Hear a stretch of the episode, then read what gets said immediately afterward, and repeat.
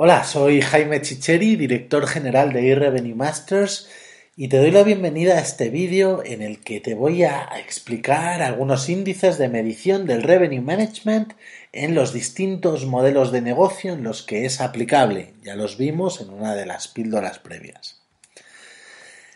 Los índices los vamos a dividir en el índice base, en el que se basan el resto, y luego vamos a ver cómo se adapta a cada modelo de negocio este índice base.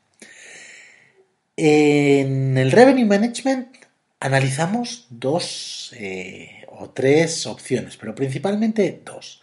El revenue, los ingresos, y luego el beneficio, lo que llamamos GOP, Gross Operative Profit. En algunos negocios, como en la parte de salones, como estamos hablando de diferentes contribuciones, es decir, no es lo mismo la contribución que presta a nuestra rentabilidad pues un servicio de audiovisuales que lo podemos tener externalizado que un servicio de F&B de alimentos y bebidas eh, o que una habitación de un establecimiento. Entonces, como estamos mezclando muchos ingresos, muchos tipos de ingresos ahí, nos conviene hablar de contribución. Pero hablaremos más adelante en la píldora en la que hablemos de la gestión de grupos. Entonces hablamos de revenue, GOP, de contribución, de lo que sea, pero hablamos de términos económicos. Esa parte de la, de la, de la definición habla de dinero, de euros, de dólares, o de lo que la, moneda que utilizamos. Per available por disponible, por espacio o unidad disponible. ¿Vale? En el caso de unidad, pues hablamos de, de eh, una cama, hablamos de una habitación, hablamos de un asiento en un, en un avión, hablamos de un asiento en un restaurante, y en el caso de espacio, pues hablamos pues de metros cuadrados, de lo que puede ser un salón.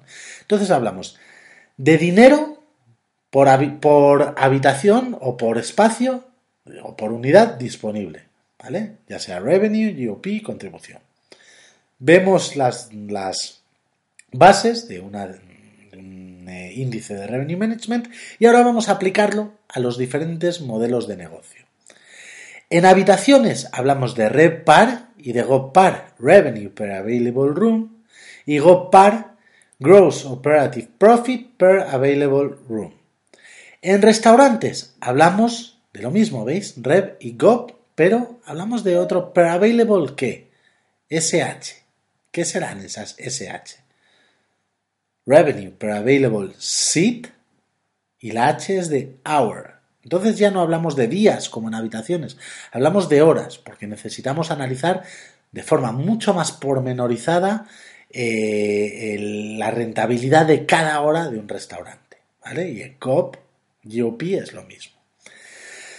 En salones hablamos de contribución, ya hemos explicado antes por qué hablamos en términos de contribución, pero lo veremos de una forma mucho más práctica en el vídeo de análisis del punto muerto en, el negocio de salones, vídeo posterior. Per available, ¿a qué nos referimos con SM? Square meter, metro cuadrado. ¿Por qué? ¿Por qué creéis que hablamos de square meter? Pues porque estamos hablando de que en un salón podemos hacer los montajes que, queramos, en, U, en escuela, en teatro, todos los montajes posibles. Entonces, según el montaje que decidamos, pues tenemos una capacidad de sitios u otra, con lo cual, para normalizar este índice, utilizamos metros cuadrados, que es algo inamovible. Grupos, ¿qué índice utilizamos? TREP par. ¿Qué es la T? Es la T es algo nuevo que metemos aquí.